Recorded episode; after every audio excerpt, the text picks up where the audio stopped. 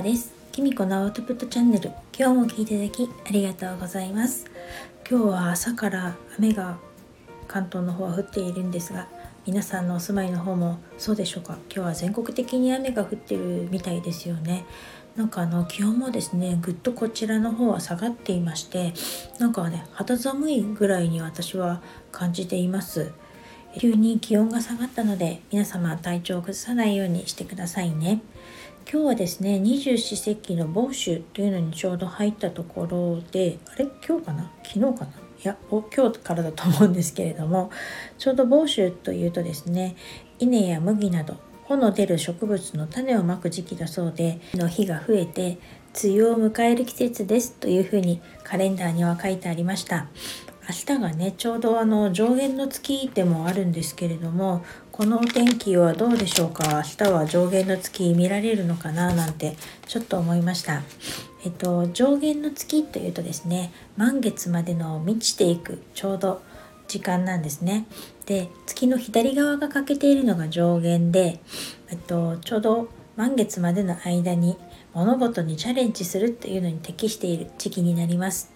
成長とか発展とかがキーワードになるので満月までの間に何かにチャレンジしてみるのもいいかもしれません満月で満ちてくるんじゃないかなと思いますということで今日何をお話ししようかなと思ったんですけれども最近行っている星読みセッションのモニターさんとのお話をしてみたいと思います。えっと、私はこの頃まあ本当に続いてセッションモニターセッションをさせていただいてるんですけれどもありがたいことにですね皆さんいつも終わった後感想を書いてくださってそれがすごく勉強になるんですよ。で一回一回のセッションがですね私にとっては本当に学びの方向になってまして先日もですねあのある方があののセッションの時にですねいろいろたくさん質問をいただいたんですね。でその方は占いが昔から好きで雑誌などのホロスコープを目を通すこともあったりとかして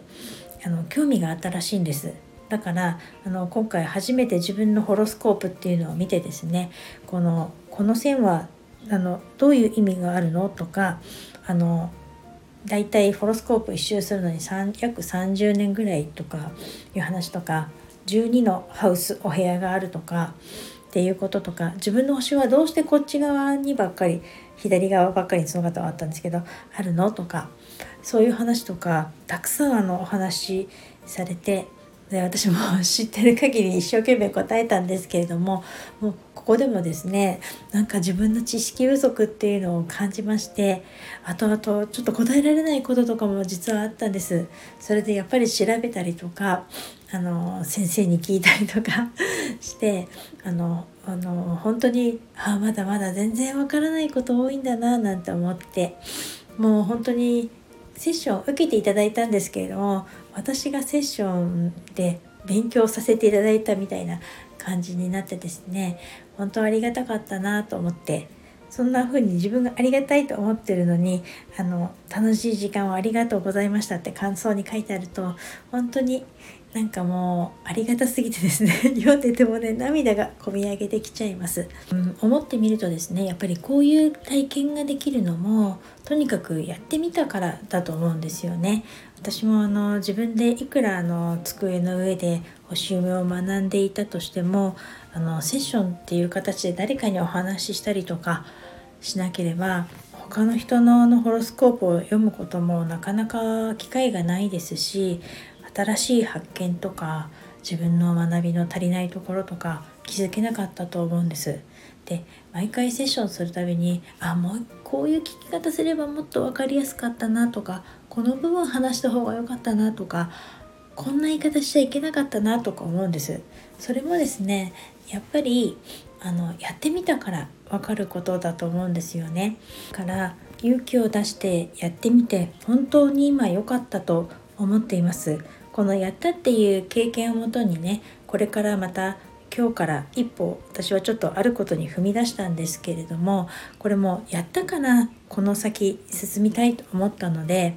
是非もし何か迷ってることとかあったらですねとりあえずうまくいくかいかないかっていうのはあの結果は自分で決めるものだと思うんですよね。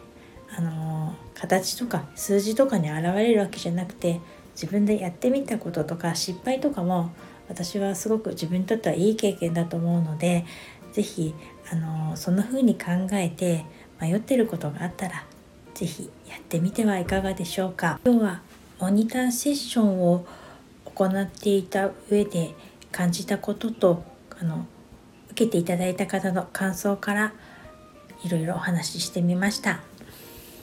最後までお聴きいただきありがとうございました。